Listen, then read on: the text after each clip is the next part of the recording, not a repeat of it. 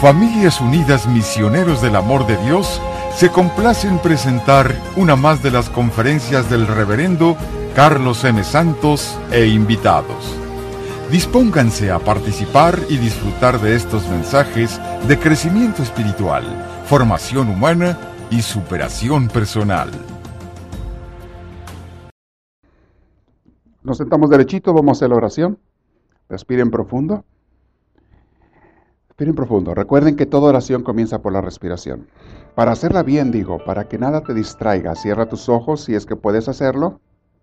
Hay veces que lo hacemos manejando en el carro, conduciendo, caminando. Bueno, ahí no cierras los ojos, pero como quieras respiras profundo, te relajas y comienzas a abrir tu espíritu, tu alma, tu mente, tu corazón a Dios y comienzas a hablarle con las palabras que tú quieras. Puedes a, Dios le gusta la sinceridad y la franqueza. Cuando te sientes bien, dile que te sientes bien. Cuando te sientes mal, dile que te sientes mal. Cuando tienes alegría, cuando tienes tristeza, cuando estás preocupado, cuando estás cansado o fastidiado o hasta harto. Hay veces que uno está frustrado. Díselo, desahógate con él. A Dios no le afecta para nada, al contrario, le encanta que seamos francos y sinceros, pues Él como quiera ya sabe nuestro interior. Entonces dile ahora con estas palabras o las que tú desees en tu corazón, yo te digo por si te ayudan estas palabras decirle así. Señor y Dios mío, en este día, junto con mis hermanos que estamos aquí, me pongo y nos ponemos en oración.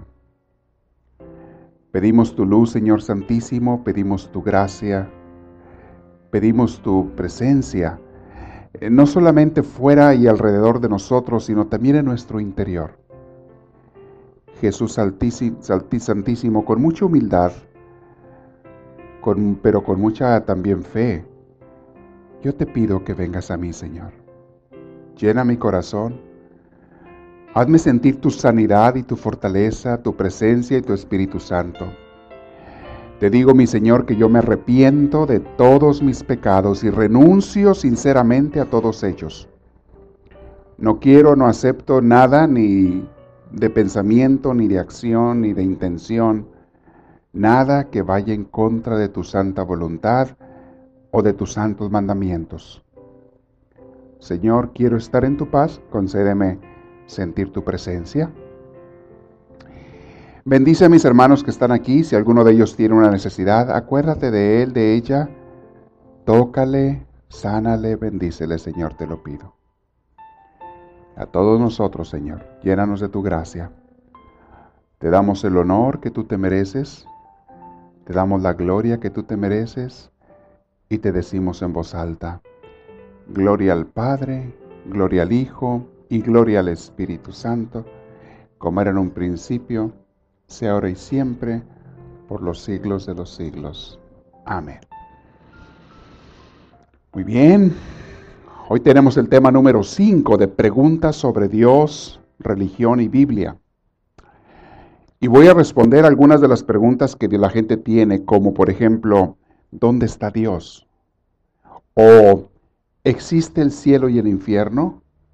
Y si existen, ¿dónde están? ¿O una pregunta que alguna gente se hace, ¿Dios es hombre o es mujer? Eh, ¿Existe el diablo? ¿Sí o no? ¿Y cómo es? ¿Cómo es que actúa? Al final les voy a pasar un video.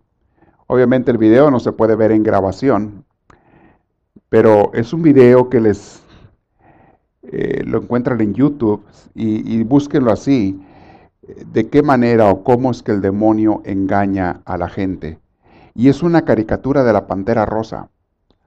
¿Se acuerdan de la Pantera Rosa? Un día se los pasé a ustedes aquí, ¿se acuerdan? ¿Lo vieron algunos?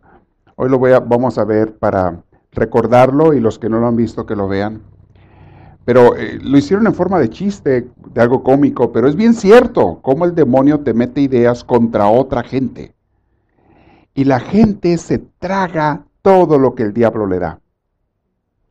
Especialmente se lo tragan si viene a través de otra persona. Si es otra persona la que te habla mal de alguien, la gente se lo traga, tal como se lo dan. No cuestiona, la mayoría de la gente no cuestiona, no pregunta, no dice, ¿me estará diciendo la verdad o me estará diciendo mentiras? Me estará diciendo las dos, verdad con mentiras, que es lo peor. Cuando te revuelven verdad con mentiras es cuando es más engañador, porque te confías, porque hay cosas de verdad. Pero junto con ello, acuérdate que la mejor manera de envenenar a una persona es en una comida sabrosa echarle el veneno. Si le das el puro veneno, le sabe amargo y lo escupe, no se lo come. Pero si se lo pones en una comida sabrosa, la persona se lo come y es como se muere. Es lo que hace la gente que te da verdad con mentiras. Y la gente se lo traga. hermanos, a veces me quedo yo tan admirado de ver la inocencia, pero eso ya no es inocencia porque son gentes mayores, son adultos. ¿Cómo se tragan lo que les dicen? No hace mucho una persona que estaba haciendo cosas malas en la iglesia, le pedí que las corrigiera y le pedí, hey, vamos a hacer las cosas bien. Bienvenido a la iglesia, pero haz las cosas bien. Ah, no, prefirió irse antes que cambiar lo que estaba haciendo mal, lo que estaba haciendo mal. Y, pero antes de irse aprovechó que yo no estaba aquí para ir con algunos de ustedes y hablarles mal del padre Carlos, inventarles y revolverles verdades con mentiras, que es la mejor manera de que la gente se traga las cosas. Bueno, lo que yo me quedé admirado es que hubo personas que se tragaron las cosas tal como se las dieron. Otros no solamente se las tragaron, sino que las repartieron más adelante. Hubo gentes que incluso hicieron hasta un meeting, una junta con comida para hablar mal del padre Carlos, para repartir el veneno. Yo me quedé mirado, dije yo, porque es gente de nuestra iglesia. dije yo, o de veras la gente es así de tontita, que, que, no tienen dos dedos de cerebro, que no cuestionan nada de lo que les dicen, tragan lo que les dicen tal cual, o es muy malvada, que aparenta que es muy buena por fuera, pero por dentro trae maldad. Yo no creo eso, porque no estarían aquí en la iglesia si fueran malvados. No creo que sean malos. Pero ¿cómo es posible que la gente, y son, son adultos, no son niños, te lo creo de un niño de 5, 6, 7 años, son adultos que se tragan las cosas que el diablo les da simplemente porque un lobo con piel de oveja se las pasa.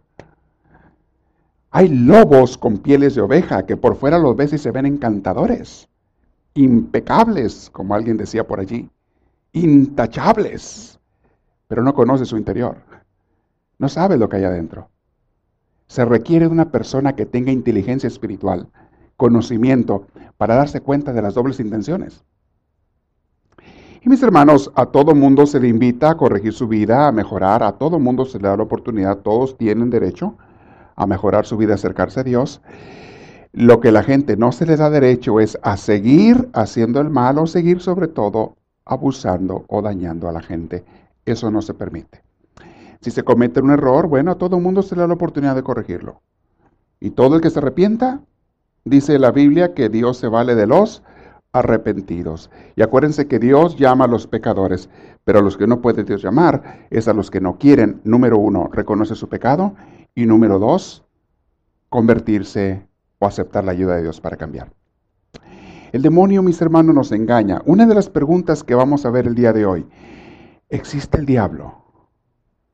Al rato lo voy a explicar con más detalle. ¿Y cómo actúa? ¿Cómo engaña a la gente? ¿Y cómo la gente se traga los venenos, las manzanas envenenadas que les dan? ¿Conocen el cuento de Blancanieves? ¿Se acuerdan qué, pasó con Blancanieves? Era una muchachita muy contenta, muy alegre y muy bonita, ¿verdad?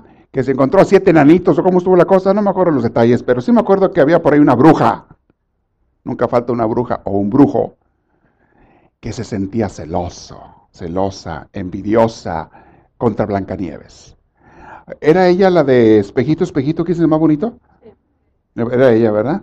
Entonces la bruja le pregunta al espejo que quién es la más bonita, pues era vanidosa, las mujeres no son, pero esa del cuento sí era vanidosa, dice quién es la más bonita, y pues el espejo supuestamente era disque honesto, y le dice, no, pues Blancanieves es la más bonita del, de aquí del país. Y le dio coraje, entonces una manzana la envenenó y fue y se la lleva a Blancanieves. Y ya conocen el cuento, ¿no? Muy bonito. ¿Saben? Es un cuento basado en la Biblia. Es un cuento basado en cómo trabaja Dios y cómo trabaja el diablo. y cómo te da una manzana envenenada, algo que parece bueno, bonito, dulce, por dentro lleva un veneno y lleva la intención de destruirte. Cuidado cuando la gente te dé cosas, porque no todas vienen de Dios y muchas vienen del enemigo. Pero voy a hablar de eso con detalle al rato. Vamos a hablar primero, la primera pregunta es, eh, yo creo que ya hablamos o no tenemos que hablar de la existencia de Dios. Cualquier persona, por, por, por ingenua que sea, por pequeñita que sea, sabe que tiene que haber un ser superior, llámale como tú quieras, en las diferentes religiones llaman de diferentes maneras, tiene que haber un ser creador de este universo tan inmenso, maravilloso y hasta cierto punto tan perfecto, aunque está lleno de imperfecciones. En realidad no son imperfecciones, simplemente son cosas que no nos gustan. y a las cosas que no son como uno le gusta, uno les llama imperfecciones. No, Dios no se equivocó. Dios no se equivocó cuando creó el universo, con todo y sus tormentas y tragedias y rayos y ciclones y muerte y enfermedades, Dios no se equivocó. Es la manera correcta de que el mundo tiene que correr, el universo tiene que correr. Eh, porque tenemos que pasar de la vida material a la vida espiritual. Bueno, ya expliqué yo eso antes. Dios no se equivoca cuando hace las cosas. Entonces no vamos a hablar de la existencia de Dios porque supone que todos somos gente de fe y eso no lo dudamos. Pero sí una pregunta que mucha gente se hace, bueno, pero ¿dónde está Dios? En la antigüedad, todas las gentes siempre se imaginan que Dios está en lo alto. Y de hecho en la liturgia, en las celebraciones se habla del Dios de las alturas, el Altísimo, que Dios está arriba de las nubes, que Jesús ascendió a las nubes, que siempre lo hemos figurado porque el ser humano quiere imaginarse un lugar donde está Dios.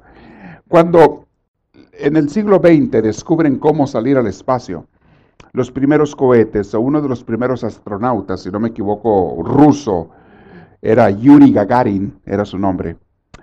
Y creo que fue el primer hombre que salió al espacio, un ruso. Eh, cuando regresó le preguntaron, pero ya era una pregunta preparada y él ya estaba de acuerdo en lo que tenía que contestar, porque Rusia, se acuerdan que era comunista, atea, se llama la gente que no existía Dios. Entonces le preguntan los reporteros rusos, con toda intención, ya estaba preparada la pregunta y la respuesta. Señor Gagarin, Ahora que subió usted al espacio, ¿vio usted a Dios allá? Así le dijeron. Y él dijo, no, fíjense que no. Busqué por todos lados, para donde volteaba, no vi a Dios. Por lo tanto, no existe Dios. y los rusos, ¿ya ven? ¿Ya ven? Les decimos que Dios no existe. Acabamos de subir al espacio. Pobres tontos, no se daban cuenta que habían subido apenas un brinquito en el universo, no habían salido de ningún lado. El universo es inmenso y que a Dios no se le ve con los ojos de la cara. Pero bueno, eh, es otra teología. Mis hermanos, la gente ubica a Dios como si estuviera arriba. ¿Dónde está Dios? Dios, mis hermanos, lo dice la doctrina, lo dice las enseñanzas de muchas religiones. Dios está en todos lados. Yo tengo otra manera de explicarles las cosas. Dios no solamente está en todos lados, en el universo entero. Dios es en todos lados, que es más que estar, Dios es. Y yo les he explicado, mis hermanos, aunque cuando hablamos de Dios siempre hablamos de manera limitada, las palabras no pueden explicar a Dios, por favor.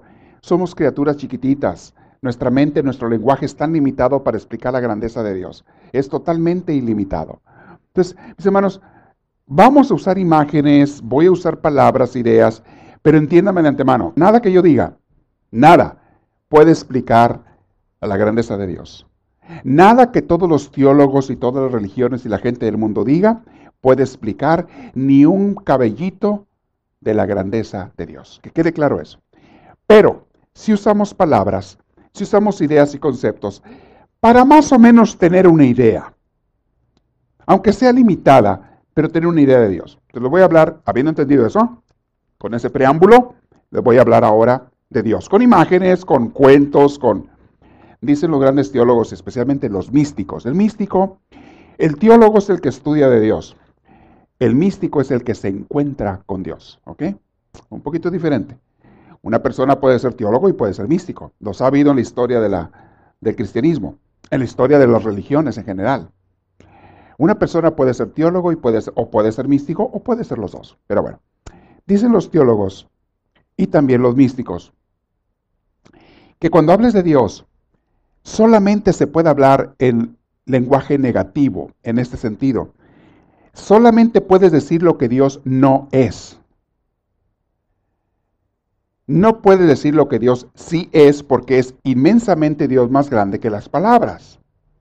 Entonces, que quede claro, como le dijo aquel niño en la orilla del mar a San Agustín, Agustín, querer tú entender a Dios es más difícil que querer meter todos los océanos, el agua de los océanos, en este hoyito que yo hice aquí en la arena.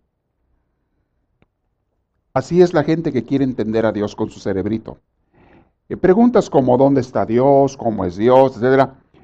Es nuestro cerebrito pequeñito que quiere entender a Dios. Los orientales tienen un cuento muy interesante que dicen que una vez la hormiga llegó a la orilla del lago, del río, donde estaba bañando el elefante. Y la hormiga le habló al elefante. El elefante estaba sumergido en el agua feliz. Nomás sacaba la cabeza, la oreja y la trompa. Y con la trompa se echaba agua más encima en la cabeza y luego sacaba el espinazo y se mojaba el espinazo. Estaba feliz, era un día muy caliente y el elefante se estaba remojando, bañando bien a gusto el lago. Llegó la hormiga a la orilla del lago, del río y le dice, elefantito, ¿puedes salir tantito? El elefante vio el insectillo allá que apenas se veía en orilla. Ah, no estoy dando lata, me estoy bañando muy a gusto. No, no, sí, elefantito, sal tantito, por favor, necesito preguntarte algo. Ah, no deslata, seguía bañándose el elefante, ¿verdad? Bueno, tanto insistió la hormiga que dijo el elefante, a ver, deja salir para que me dejen paz. Estoy tan a gusto en el agua. Salió el elefante y se para al lado del animalón inmenso para allá arriba, al lado de la hormiga que apenas se veía allá abajo. ¿Qué quieres? Le dice el elefante a la hormiga. ¿Para qué me hiciste que me saliera? Y la hormiga se pone a ver al elefante de arriba abajo que estaba escurriendo agua por donde estaba escurriendo. Y dice, no, dice, es que nomás que no encuentro mi traje de baño y quería saber si no te lo habías puesto tú. Te quería ver a ver si no te habías puesto tú mi traje de baño, dice la hormiga. Así estamos cuando queremos comprender a Dios. Y lo dicen los orientales de ese cuento, parece. ¿Cómo quieres tú entender la grandeza de la inmensidad de Dios? Es más fácil, es más fácil que un elefante se ponga el traje de baño de una hormiga que a que tú puedas entender y comprender a Dios que es inmensamente grande. Pero bueno, dicen ellos, a Dios no se le puede comprender. Entonces la pregunta, yo voy a usar palabras, ideas, ¿dónde está Dios? Hermanos, Dios no nomás está, Dios es todos lados. El universo entero es Dios, mis hermanos. El universo entero, incluso, es una imagen de Dios. Acuérdense que dice la Biblia que Dios creó al hombre a su imagen y semejanza, cuerpo y alma, pero no nomás al hombre. El universo entero, mis hermanos, es, es Dios. Entiéndame las palabras, vuelvo a insistir, son palabras limitadas, pero entiendan el concepto. El, espíritu de Dios, o, vamos a poner de otra manera, tu espíritu es una célula del inmenso espíritu de Dios. Tu espíritu, tú eres parte de Dios. No eres Dios tú, claro que no. Ni tú, ni yo, ni nadie. Pero eres parte de la inmensidad de Dios. No hay nada fuera de Dios, porque Dios es infinito, lo abarca todo. Si hubiera algo fuera de Dios, Dios ya no sería infinito ya no abarcaría todo, ya no sería omnipresente, porque hay algo que no es Él. Mis hermanos, hay algo que está fuera, en otro lugar fuera de Él. No existe tal cosa. Dios es todo. Tú y yo somos parte de Él. Y el mundo material, el mundo material es el cuerpo físico de Dios. Dios tiene alma y tiene cuerpo. Todo. No hay nada fuera de Dios. Y con esas palabras limitadas por lo más que son, podemos también decir, no hay nada que no sea parte de Dios. Ni tú, ni yo, ni nadie. ¿Por qué Jesús dijo, lo que le hagas a otros, a mí me lo haces? ¿Por qué dijo eso Jesús? Porque lo que le hagas a otra persona es como un dedo dañando a otro dedo. Somos parte del mismo cuerpo, San Pablo lo dice. Somos parte del mismo cuerpo. No hay nada fuera de Dios. Ahora sí, pregúntame, ¿dónde está Dios? Más bien yo te preguntaría, ¿dónde no está Dios? No existe un lugar donde no esté Dios. No existe. Los musulmanes tienen la costumbre de orar apuntando, hincándose con la cara hacia la Meca, el lugar sagrado de ellos que está en Arabia. Es una ciudad en Arabia donde dicen ellos que el profeta Mahoma nació, vivió y fundó la religión islámica. Entonces para ellos es la ciudad sagrada y ellos varias veces al día, hacen pausa en su trabajo y se pueden orar, pero tienen que orar viendo en cualquier parte del mundo que estén. Ellos lo primero que, averiguan es en qué dirección queda la Meca. El otro día estaba en el aeropuerto de, de Dallas, en Dallas, Texas, estaba cambiando de aviones y tiene una capillita. En una, de las terminales tiene una capillita y tú entras y en la capilla no hay imagen, pero dice es una capilla para los que quieran entrar a orar. Y tienen ahí una Biblia y tienen una, Biblia, un, libro del Corán y tienen un área para que los musulmanes recen y otra para que los cristianos recen. Eh, pero puedes entrar, son unas banquitas y no hay nada más. Tratan de hacerlo lo más universal posible la capilla. Pero en una esquina, así en la parte de atrás de la capilla, está una flecha que apunta y dice, la Meca está para allá. Entonces, siempre que voy, que hago cambio de aviones en Dallas, me toca seguido cambiar aviones ahí. Me gusta, cuando estoy en esa terminal, me meto unos minutos en la capillita esa. Y la última vez que estuve ahí, hace un par de meses, eh, estaba un musulmán ahí haciendo oración. Y ellos cargan un, tapete, lo llevan enrollado y lo tiró ahí enfrente y estaba hacia donde marcaba la flecha de eso, estaba él hincado y se hincan y se levantan y se hincan, se agachan y se levantan haciendo sus rezos hacia la Meca. Y lo vi yo y supe lo que estaba haciendo y me dio gusto, me dio gusto, él en su forma está orando, qué bien, qué bonito. Y yo en la mía, me puse en una banquita, acá pusimos a orar, estamos hablando del mismo Dios. Él le llama de una manera, yo le llamo de otra, es el mismo Dios. ¿Dónde está Dios? Más bien la pregunta es, ¿dónde no está Dios? Otra pregunta. ¿Y Dios es hombre o es mujer? si ya vimos que es el universo entero, ¿tú qué, ¿tú qué piensas? ¿Dios es hombre o es mujer? no es ni uno ni otro. Está por encima de los géneros, de las divisiones, eh, de las criaturas, del universo entero. Dios es todo y más que todo lo que conocemos y vemos. Dios es Dios. Hay gente que dice, pues es que yo me lo quiero imaginar como, imagínate como te la gana. De todas maneras, no es lo que tú te imaginas. Hay otros que dicen, las feministas dicen, ah, no, no, para mí Dios es una mujer. Pues, eh", y le hablan de ella.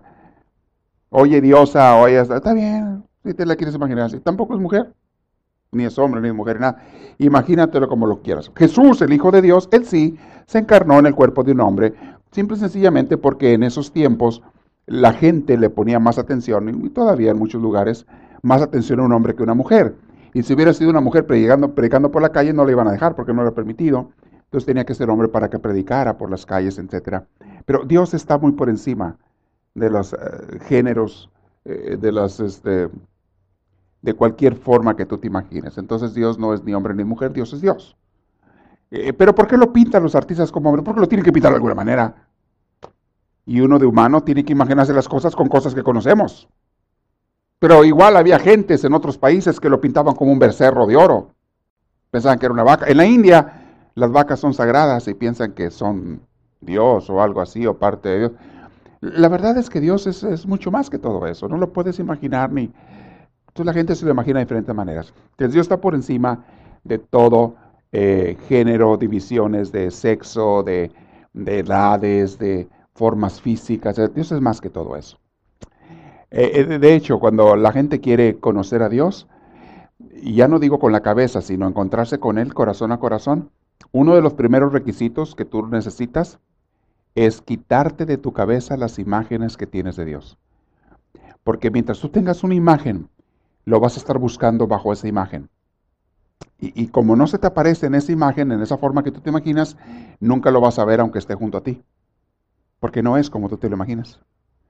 Llega un momento en que cuando conoces a Dios, y esto lo doy en las clases de espiritualidad, lo conoces sin ponerle cara, sin ponerle cuerpo, pero lo sientes, lo experimentas, te encuentras con Él y es inmensamente más que todo.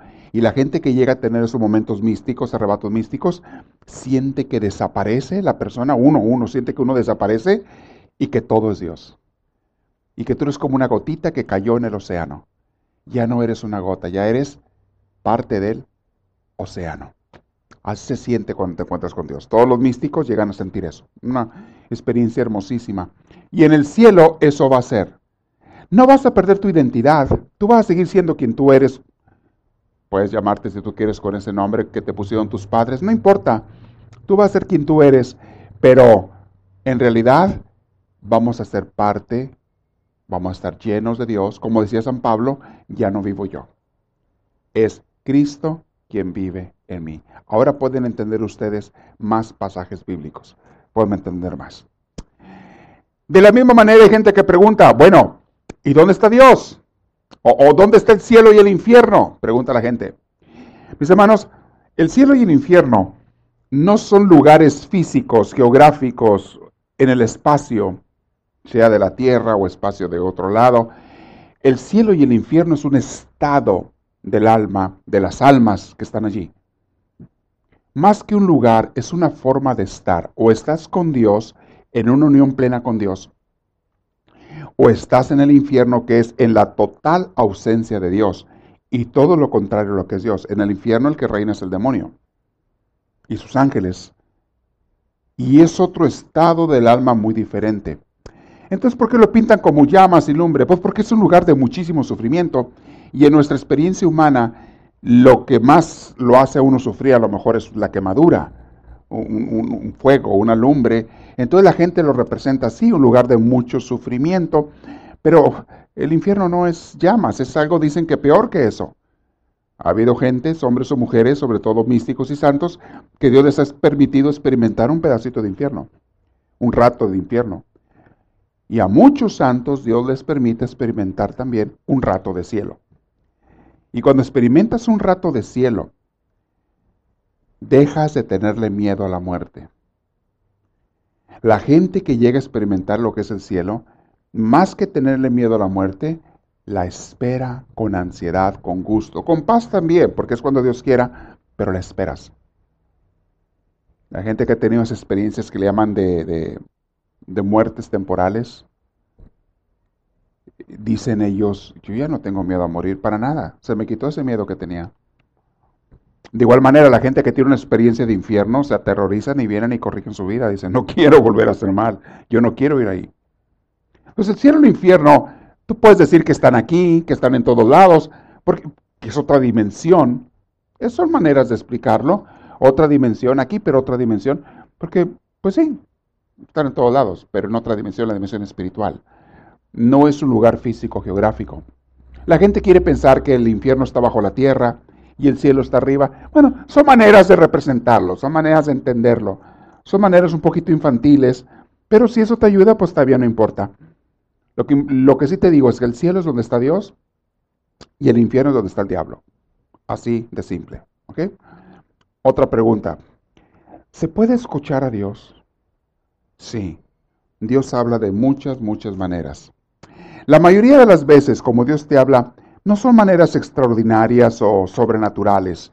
Dios te habla primeramente por medio de la Biblia, te habla por medio de predicadores, te habla por medio de personas, de libros, en fin, de cantos, de alabanzas. Si Dios habla.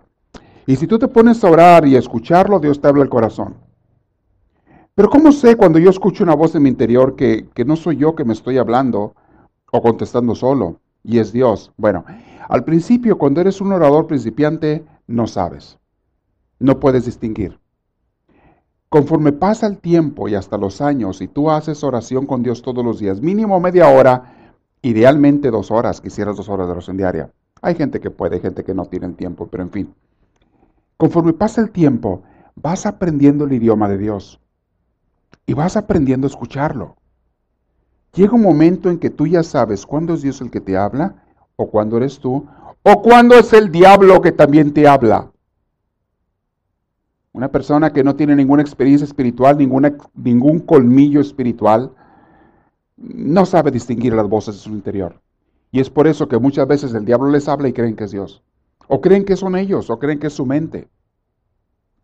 Ah, hay tres voces que llegan a tu mente. Una es Dios, otra es el diablo y otra es tú mismo que te contestas. Eh, pero la experiencia, la práctica. Y un buen director espiritual te va a ayudar también a discernir, porque a veces uno le pregunta, oye, ¿eso que escuché era Dios o era yo? Bueno, mucho de ello se distingue o se discierne por los frutos de lo que te dejó lo que escuchaste. ¿A dónde te quiere llevar eso que escuchaste? ¿Te lleva a una vida de amor? Ah, probablemente viene de Dios. ¿Te lleva a una vida de odio, de división, de coraje? Ah, probablemente viene del diablo o de la carne, si tienes una carne que le haces mucho caso y que está muy pervertida.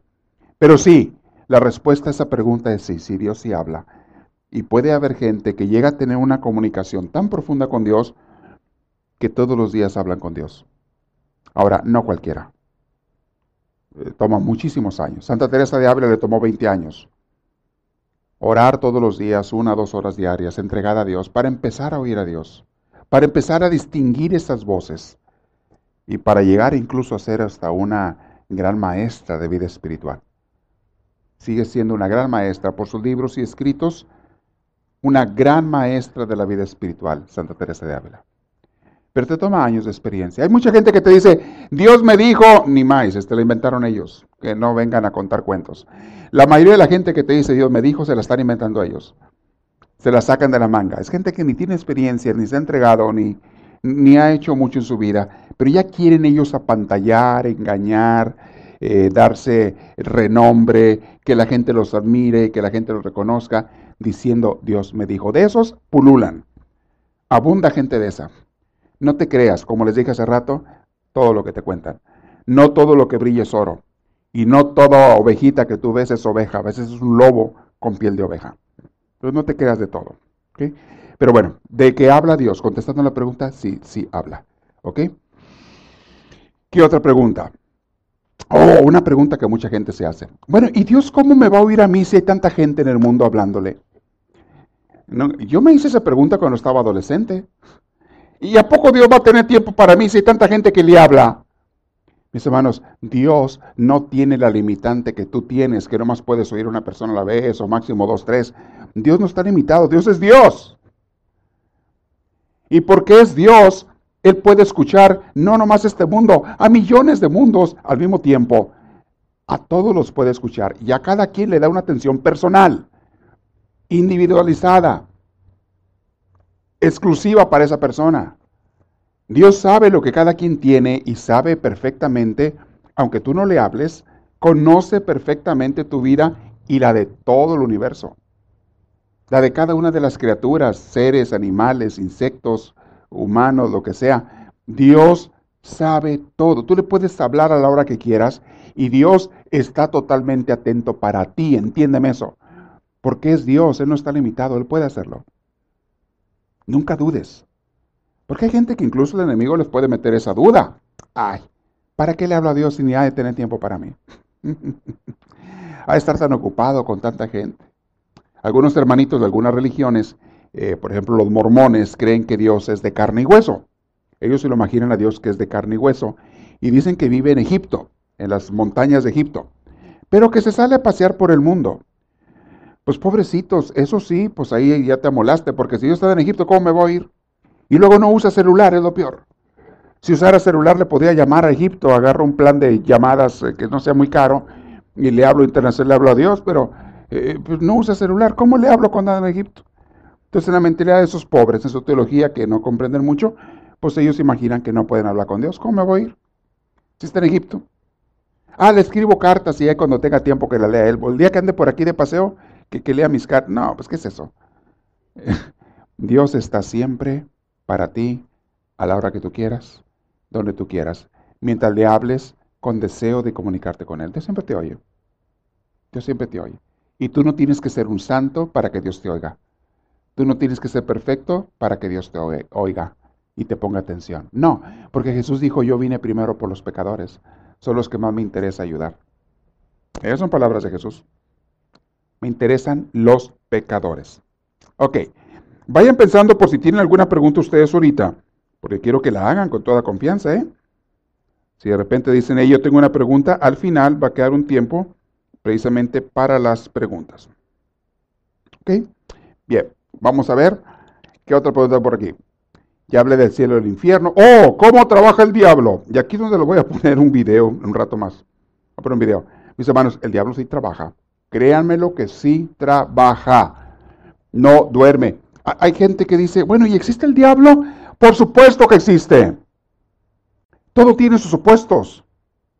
En la naturaleza, en la creación material, que es el cuerpo de Dios, en el mundo material, igual en el mundo espiritual. El mundo material es un reflejo del mundo espiritual en muchas formas. Eh, todo tiene sus opuestos. Hay día y hay noche. Hay salud y hay enfermedad, son opuestos. Hay bien y hay mal. Hay hombre y hay mujer. Hay Dios y hay diablo. Hay todo tiene sus opuestos, dicen los orientales, el yin yang. Aquellos que han estudiado un poquito de filosofía oriental saben de qué estoy hablando. Todo tiene sus opuestos. Y sí, sí hay Dios y sí hay diablo, claro que sí. La Biblia nos habla de los dos. La Biblia que es palabra de Dios, Dios no quiere que estemos engañados y no una, sino muchas veces menciona al demonio actuando, trabajando, haciendo la lucha. Hasta entrando al cielo a pedirle permiso a Dios para tentar a los hijos de Dios. ¿Se acuerdan de Job? Tentando directamente hasta el mismo Jesucristo. Ya no se diga a las personas humanas, a todo mundo. Él hace su trabajo, está vivo. Y hay gente que se quiere engañar no creyendo en el diablo. La vez pasada les expliqué yo eso. Y que pues, se engañan solos. No porque tú no crees que existe China, China deja de existir. sí existe. Pues ¿dónde crees que es todo lo que traes puesto y todo lo que compras en la tienda? Hasta ahí te dice el papelito, Made in China. Ahí te dice. ¿Cómo que no va a existir China? Es que yo nunca lo he visto, por eso no creo que exista. Pero que no lo hayas visto, sí existe. Hay mucha gente que sí lo ha visto. Y está lleno de chinos por allá. Dicen que es el país que tiene más gente de todo el mundo. En fin. No, sí existe el diablo. Y actúa. Ahora, ¿cuál es la intención del demonio? Muy simple, destruirte a ti y a tu familia, a tus seres queridos y al mundo entero. Esa es la intención del demonio, hacer lo contrario a lo que Dios quiere hacer. Dios quiere unir, sanar, bendecir, cuidar, proteger. El diablo quiere hacer lo contrario. Desunir, destruir, dañar. Y tú por eso puedes saber cuando algo que te dan o algo que te dicen Tú puedes saber si viene de Dios o viene del diablo. ¿Qué va a ser esto que me están diciendo? ¿Me va a unir más a Dios? ¿Me va a unir más a la iglesia? ¿Me va a unir más? Ah, bueno, viene de Dios. ¿Me va a hacer servir y amar a los demás más? Viene de Dios. Pero si lo que te están diciendo te lleva a la desunión, a la desconfianza, a alejarte de Dios, a alejarte de la iglesia, ah, no me digas que viene de Dios. Viene del diablo. Y no me importa quién te lo haya dicho. Porque puede haber hasta líderes religiosos que, son servidores del diablo. Tenga mucho cuidado. No son muchos, quizás son pocos en porcentaje, pero de que los hay, los hay. Y Jesús lo dijo, vendrán falsos profetas, vendrán falsos maestros, vendrá gente. Y dijo, ¿y los pueden distinguir? ¿Cómo lo sabes? Por sus frutos, por los frutos se conoce el árbol. Ve qué es lo que te enseñan, ve a dónde te llevan, a dónde te quieren llevar, a dónde te inducen, con sus comentarios, con sus acciones. Y allí sabes si en ese momento esa persona está sirviéndote de parte de Dios o te está actuando de parte del demonio. Entonces, el diablo trabaja. Trabajan los dos. No, estaba pensando si darles otras preguntas también, pero sí, sí tenemos tiempo todavía. Ok. Entonces, Dios sí te contesta también en la oración. Gracias. Dios te habla. Sí. No siempre y no como tú quieres pero Dios se habla, Dios se comunica. Hoy estaba escuchando una predicación que le estaba comentando. Eh, comenzó la, enseñanza con el Salmo 37. Miren, un día háganse un retiro con el Salmo 37. Un día que ustedes quieran en su casa, que tengas un mediodía o un día entero, con ese puro salmo, hazte un, hazte un retirito. Vete despacio meditando versículo tras versículo parte tras parte, porque es algo que nos llega al alma a la mayoría de las gentes, a lo que vivimos, a lo que sufrimos, a cómo estamos. E, e, es algo muy, muy importante. Úsenlo, el Salmo 37. Eh, los que leen inglés, les aconsejo que tengan la Biblia eh, amplificada, the Amplified Version. Ténganla, mis hermanos. Es una Biblia que sirve para retiro, sirve para meditar la palabra de Dios, porque te explica cada cosa, cada palabra de una manera muy, muy bonita, muy amplia, muy desarrollada. Eh, y los que tengan español, bueno, tengan, eh, tengan varias Biblias. Si van a estudiar la Biblia, si van a tomar en serio, no se conformen con una versión. Tengan dos o tres versiones. La mayoría de ustedes tienen la Biblia latinoamericana. Qué bueno, es buena versión. Sobre todo, es lo bueno de ella es que tiene comentarios a pie de página. Es bueno esa Biblia. Pero hay otra que a mí me gusta todavía más. Bueno, otras dos. Especialmente otra, en la forma de explicar las frases bíblicas, los versos.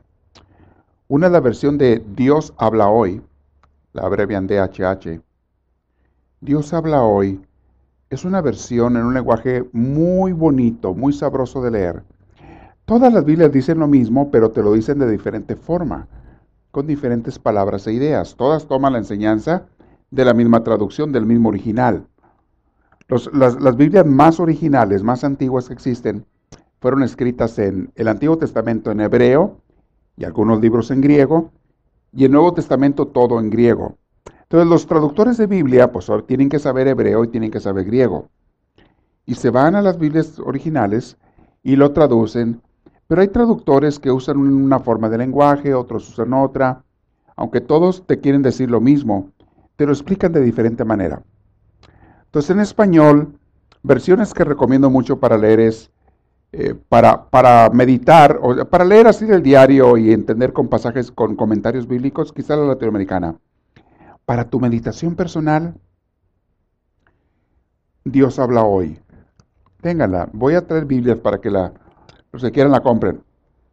Y es bueno que tengan dos, tres Biblias diferentes. Ah, puedes comparar versículos. Puedes entender mejor un versículo cuando lo lees en una versión y luego en otra. Y si lo lees en tres, captas mucho mejor el significado original de la cita. Salmo 37 comienza diciendo así. No te enojes por causa de los malvados, ni sientas envidia de los malhechores. Estoy leyendo la versión Dios habla hoy. No te enojes. Hermanos, a veces no entendemos por qué hay gente mala y por qué Dios permite que haya gente mala, injusta, que nos hace daño a nosotros o que le hace daño a otras gentes. Y cuando lees ese salmo dice, no te enojes por causa de los malvados. En otras palabras, tú no pierdas a Dios. Si hay gente malvada, la Biblia lo reconoce y lo está diciendo, pero no pierdas tu paz por eso. No valen la pena esa gente que tú pierdas la paz de Dios en tu corazón. Van, van a ver el versículo 3 ahorita porque dice eso. Luego el 2 dice, 37.2, pues esa gente pronto se seca como el, como el heno, se marchitan como la hierba. Tarde o temprano, mis hermanos, la gente que hace el mal lo va a pagar tarde o temprano, en esta vida o en la otra, porque en todo hay un balance. Y muchos de ustedes ya lo han experimentado. Has hecho cosas malas, te trae consecuencias malas. Has hecho cosas buenas, te trae consecuencias buenas. Tarde o temprano, todo lo que tú siembras lo vas a cosechar. Y hasta multiplicado. Porque les he dicho, tú siembras una semilla de trigo y te nacen como 20, 30, 40 semillas de trigo. ¿Cómo es eso? ¿Se multiplicó? Se multiplicó, sí. Sí. Tú siembras una semilla de manzana y brota un árbol que después da muchas manzanas con muchísimas semillas. Esto, pero ¿cómo? Si yo nomás planté una, sí, se multiplicó. Todo, pero eso sí, lo mismo que tú siembras es lo que se te da. Tú no puedes sembrar trigo y cosechar manzanas, no se puede. Tampoco puedes sembrar manzanas y cosechar naranjas, no se puede. Entonces lo que tú siembres, siembras, se cosecha, el bien o el mal todo tarde o temprano se te va a corresponder. En esta vida o en la otra. Porque nada se queda a medias.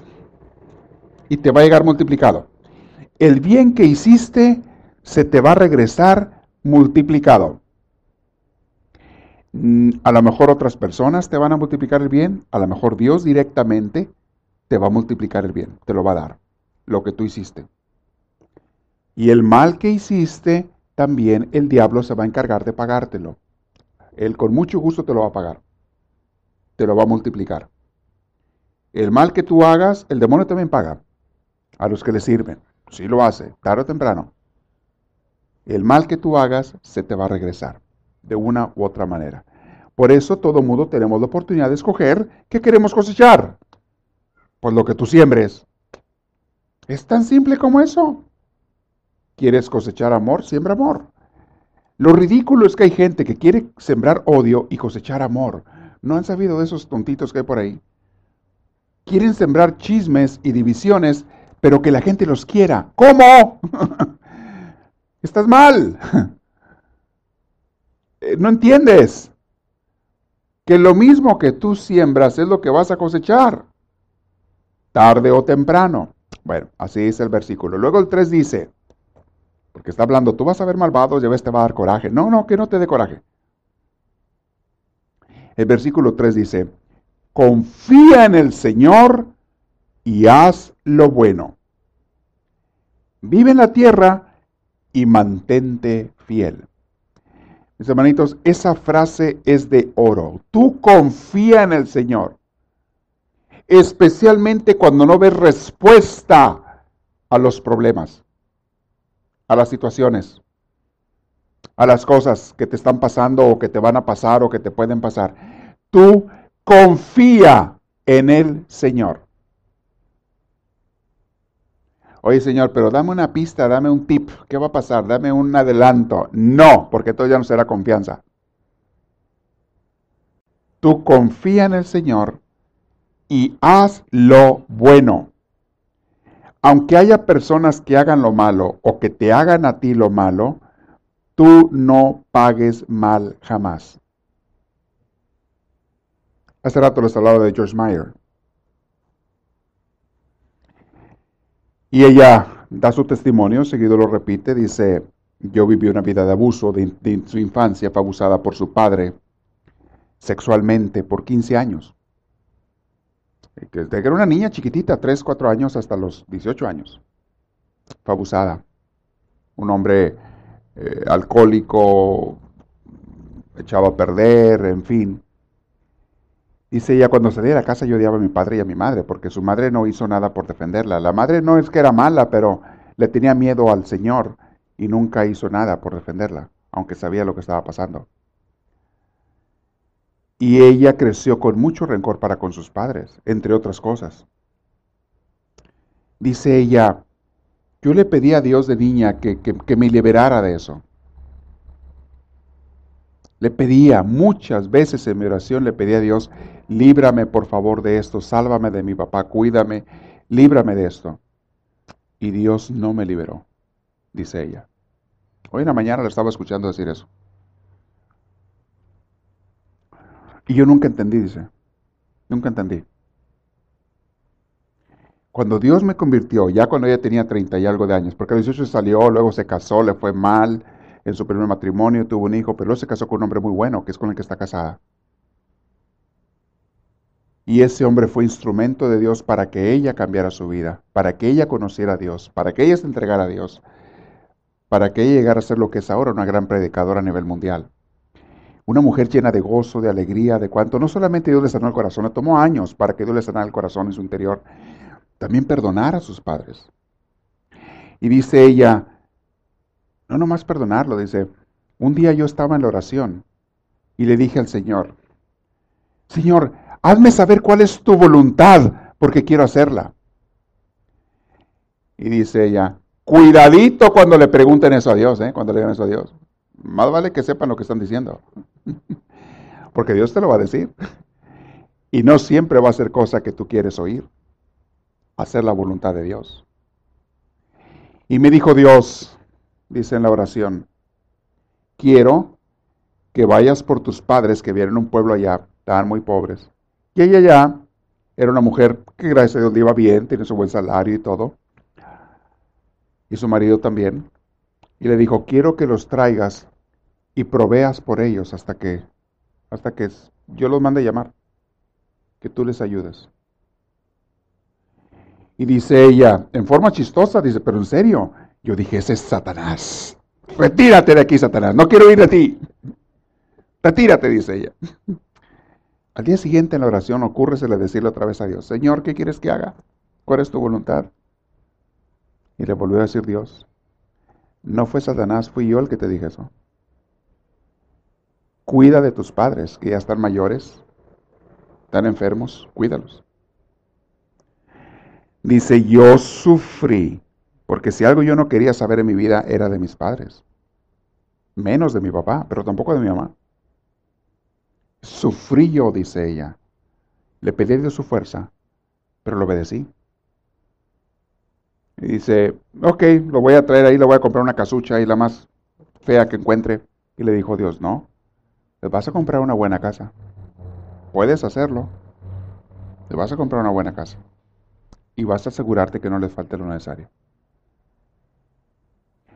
Y dice ella, en forma de chiste, dice, pues Dios me mandó a cuidarlos hasta que se los llevó. Pero lo malo, dice ella, es que duraron muchos años. No fue de que unos meses, fueron años. Y le tocó hasta cuando ya estaban bien enfermos y tuvieron que irse a una casa de asistencia para ancianos y cuánto, que ella tenía que ir a visitarlos y atenderlos y esto y lo otro, o sea, proveer y demás. Y dice, lo que me tomó perdonarlo, dice, yo nunca había entendido, dice, me tomó años. Y un día me dijo Dios, ah, porque su papá, después de ver de que ella lo atendía y lo cuidaba y todo, un día él se arrepintió, le pidió perdón a ella. Le dijo, hija, yo quiero arrepentirme, no nomás arrepentirme, sino quiero conocer a Dios, como tú me has enseñado a conocer a Dios. Le dijo a su hija, quiero conocer a Dios, quiero pedir su perdón, quiero bautizarme, quiero entregarle mi vida. Ya, ya una edad mayor el Señor. Y ella misma lo bautizó porque ella también es una pastora. No sé si ella o el pastor de su iglesia o quién o los dos, no estoy seguro, pero dice, estuvimos su bautizo. Él, los últimos años de su vida, pues ya se dedicó a, pues, a buscar más a Dios, ya de anciano, hasta que murieron los dos. Y dice ella, y hace poco me di cuenta de algo que Dios me dijo, por eso Dios no me quitó aquella cruz cuando yo era niña. Porque mi padre, dice, él fue hijo de un padre abusador, o sea, su abuelo de ella. Dice, era un cristiano malvado, de esos que dan bonita cara en la iglesia y a sus hijos, incluyendo al papá de Joyce, los traía descalzos, aunque tenía dinero, descalzos en el invierno en la calle. No les daba nada y con hambre, y aunque tenía dinero. Era un malvado con su familia. Así crió a este desde niño, y el niño creció con odio. Dice, la gente que hace daño es porque ellos les hicieron daño, traen odio en su corazón, están dañados y simplemente están pasando el mal. Dice, y a mí Dios me puso para romper esa cadena. Porque si yo no hubiera conocido a Dios, me hubiera arrepentido, yo hubiera seguido la misma cadena, yo también hubiera sido una mujer amarga, amargada, haciéndole daño a los demás. ¿Cómo lo intenté? ¿Cómo lo? Con mi marido, dice. Yo quería deshogar mis frustraciones, mi coraje, mi rabia con mi marido. Y él nunca había hecho ningún daño. Al contrario, me tenía paciencia, me cuidaba, me quería. Y me di cuenta que Dios no me quitó aquella cruz. Porque un día, cuando yo le di testimonio a mi padre, que no lo hice de buena gana, dice, me costó muchísimo, pero yo fui obediente a Dios. Un día mi padre de ver que yo, al mal de él, al mal que me había hecho tan terrible a mí, le correspondí con amor al cuidar de él ya de viejo, mi padre se arrepintió y dijo, Dios sí existe. ¿Por qué no quería creer ni en Dios? Ya que su padre era un cristiano de una iglesia y había sido un malvado. Mis hermanos, ¿por qué no todos los cristianos son santos? No todos los católicos son santos. Hay de todo. Hay católicos buenos, cristianos buenos, católicos de veras de Dios y católicos diablos. Cristianos diablos. Hay de todo.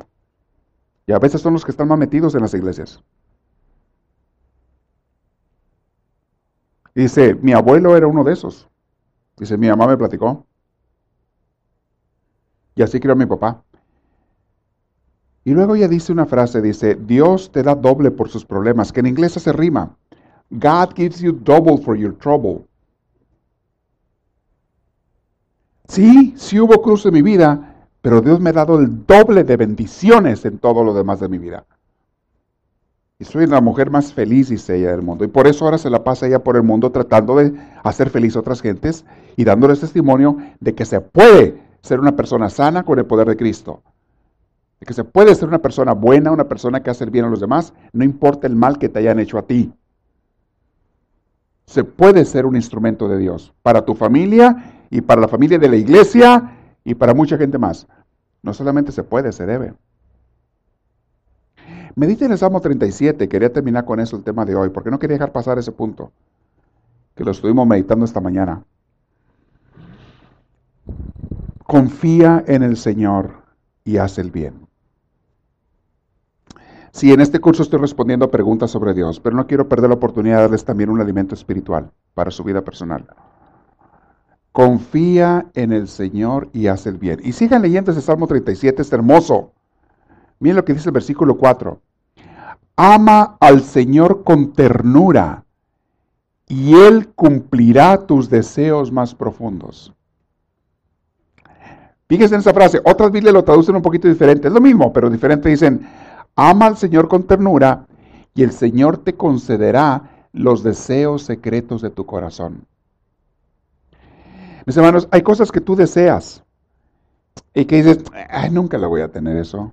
No, no hay manera, no hay posibilidad. Tú ama al Señor con ternura y esas cosas que tú no ves ninguna posibilidad de tenerlas, hasta esas, cuando son buenas, Dios te las va a conceder. Te va a sorprender Dios de que te da aquello que tú en tu corazón deseas, cuando es bueno. No cosas carnales, mundanas o pecaminosas, no. No materialismo puro, no. Pero las cosas, los secretos que tú tienes, los deseos secretos de tu corazón, cuando tú amas a Dios con ternura, esa es la condición que dice el versículo 30, Salmo 37, 4. Ama al Señor con ternura. No es nomás amarlo, ámalo con cariño, con ternura, con chiqueos, como le quieras llamar. Y Él te concederá los deseos de tu corazón, que a veces nada más tú conoces y Dios. Él te lo va a conceder. Dice, ¿cómo voy a creer yo que Dios, decía Joyce, ¿cómo voy a creer que Dios me concedió a mí una vida hermosa cuando yo pensé que eso yo nunca lo iba a tener? Dice, yo no tuve infancia. Yo no tuve infancia. Yo no tuve una infancia natural, normal. Yo no fui una niña feliz. Para mí mi vida fue amarga de niña. Yo pensé que el resto de mi vida iba a ser igual. Porque yo no conocía la felicidad. Yo no conocía lo que era vivir sanamente.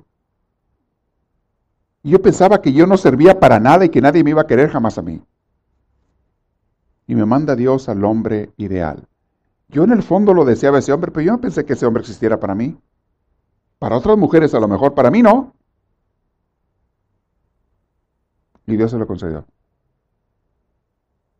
Pero ama al Señor con ternura.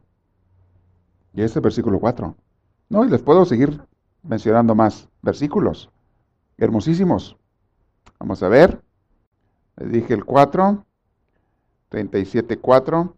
¿Qué dice el 5? 37, 5 dice así. Vean qué hermoso dice. Pon tu vida en las manos del Señor. Confía en Él y Él vendrá en tu ayuda.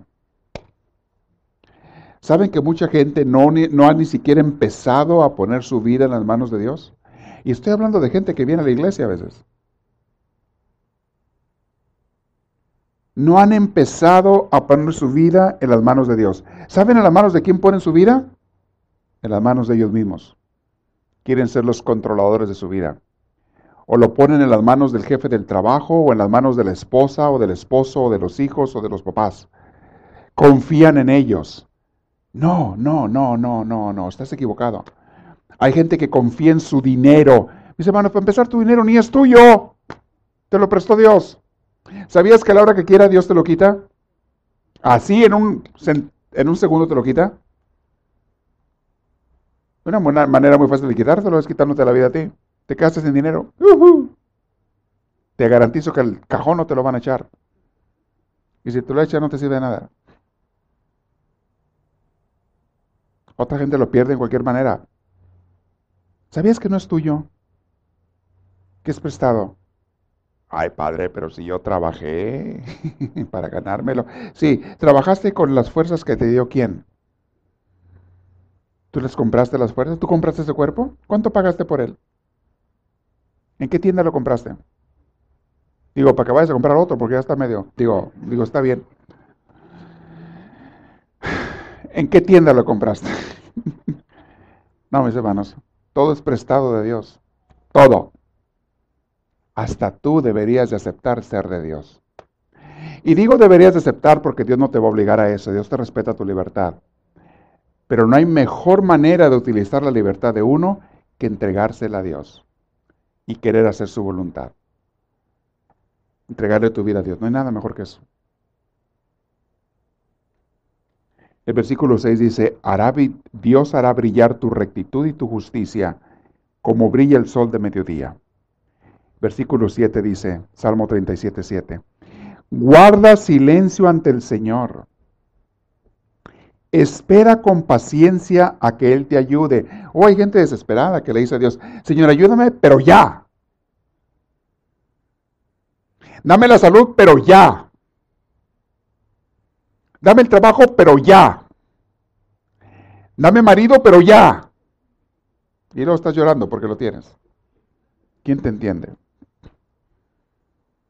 No, no, no, no. Confía en el Señor y haz el bien. Déjalo a Él que haga las cosas cuando, cómo y si es que Él quiere. Porque Él sabe mejor que tú lo que es bueno para ti. Créemelo, créemelo.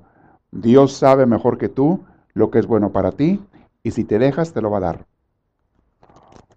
También Dios sabe mil veces mejor que tú lo que no es bueno para ti y si tú te vuelves obediente y te entregas a Dios, Dios te lo va a mantener separado, lo que no es bueno para ti. Ah, le voy a decir otra cosa, mis hermanos. Hay veces que uno se aferra a cosas que allá en el fondo, en el fondo, uno sabe que le van a hacer daño. Pero, pero uno quiere a fuerzas porque eso me causa cierto placer o cierta cosa. Pero en el fondo, a veces sabes que te va a hacer daño o no sabes. Si tú le entregas tu voluntad, tu libertad a Dios y le dices, Señor, pero que se haga tu voluntad, no la mía nunca. No importa qué te pida yo, Señor. A veces te voy a gritar, te voy a llorar, te voy a patalear y te voy a hacer un berrinche pidiéndote cosas. Pero por favor, no me hagas caso si no es algo bueno para mí. Dile eso a Dios. Y Dios te va a privar de las cosas que tú tanto quieres, pero que en realidad te iban a hacer daño. Aunque se las pidas. Porque tú le dijiste, pero no me hagas caso, Señor, si son malas. Porque yo no sé. ¿Cuántas cosas nos hemos aferrado nosotros que terminan destruyéndonos la vida? Ah, pero estabas terco que lo querías. Terca, terco que querías eso. Necio. No hacías caso. Terminó amargándote la vida, haciéndote la vida un infierno. Ah, pero aferrado. Si tú le hubieras dicho a Dios, Señor, por favor, por favor, no me des lo que te pido, si no es algo bueno. Tú sabes, yo no sé. Tú sabes millones de cosas que yo no sé. Por favor, si le hubieras dicho eso, no te lo hubiera dado Dios, no hubiera permitido que viniera a tu vida y te dañara. Porque te dio un poquito de placer y un lago, un infierno de dolor. Fue un dulce envenenado. Te supo rico en la boca, te lo tragaste y te amargó los intestinos y te los destrozó. Te los quemó. Un dulce envenenado. Si tú le hubieras dicho, Señor, no me des por favor, aunque yo lo quiera, no me dejes agarrar lo que no me va a hacer bien. Dame un manotazo si es necesario. Ah, no, pero ¿saben qué hace la gente? Señor, no me importa lo que tú pienses, quieras, decidas, o yo lo quiero y o me lo das o lo agarro y terminan agarrándolo por sus propias ganas, porque Dios no te lo da. Ah, lo agarran por su propia decisión. Y luego les va como en feria. Y todavía hay unos descarados que todavía le quieren echar la culpa a Dios. Hay descarados que dicen, ¿por qué Dios me dio esto en mi vida? ¿Por qué Dios me mandó esta desgracia? ¿Dios te la mandó o tú la agarraste? ¿Quién fue? Sé honesto. Sé honesta. Bueno, se nos acabó el tiempo. hay mucho más, pero dejen algo para las siguientes eh, clases. Si hay tiempo, acuérdenme y seguimos con el versículo 37. ¿Quieren que sigamos meditándolo en otra ocasión? hey, hay más tiempo que vida. Me quedé en el versículo 6. Reí hasta el 7, 37, 7. Mis hermanos, eh, vamos a seguir hablando de preguntas sobre Dios. Va a seguir habiendo cosas. Eh, pero ahorita quiero hacer preguntas. Luego vamos a pasar a ver un video que les quiero enseñar. ¿Hay alguna pregunta sobre lo que hemos estado viendo? Otras preguntas sobre Dios que no he tocado y que ustedes tienen duda. Levanten la mano, le van a arrimar el micrófono con toda confianza. Hoy hablé mucho de lo que es Dios, diablo, cielo, infierno, etcétera. ¿Ok? Hoy fue el día quinto, ¿verdad? ¿Alguien tiene una pregunta? Sí, padre. Dígame. Ah, me quedé un poquito confundida de lo que empezó a decir al principio, de, que- cómo es Dios, Ajá. porque me acordé de, de ah, un versículo de la Biblia donde dice que Dios nos hizo a su imagen y semejanza. Génesis, así es. Así es. Dios nos hizo su imagen y semejanza. ¿Y qué somos nosotros? Cuerpo y alma, ¿no es cierto? Dios es cuerpo y alma. Somos a su imagen y semejanza. Dios es cuerpo, el universo. Dios es alma, su espíritu universal. Y somos pedacitos de Dios. ¿Se acuerdan que dice el Génesis que Dios sopló su espíritu sobre Adán? Que lo hizo de una manera simbólica, lo que platica, es una parábola hermosísima, la del Génesis. Dice que lo hizo Dios con sus manos de barro, Adán, y luego le infundió. Así, más que sopló es exhaló. No sopló, exhaló. Venía directo de sus pulmones. Por usar simbología humana. Le dio su espíritu al ser humano. Tu espíritu viene del espíritu de Dios.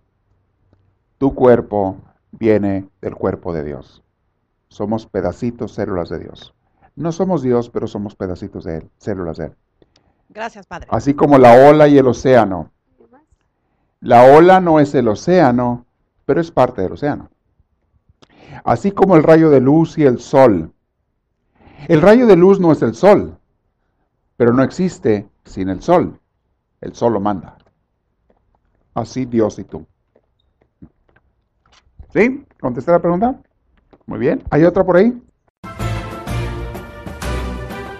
Esperamos que esta reflexión les haya fortalecido en su progreso y crecimiento, tanto humano como espiritual. Para pedidos de CDs o más información, escríbanos a los Estados Unidos al P.O. Box 1000, Anaheim, California. Código postal 92815. Que Dios les bendiga y les conceda una vida llena de su gracia, su espíritu, su gozo y su paz.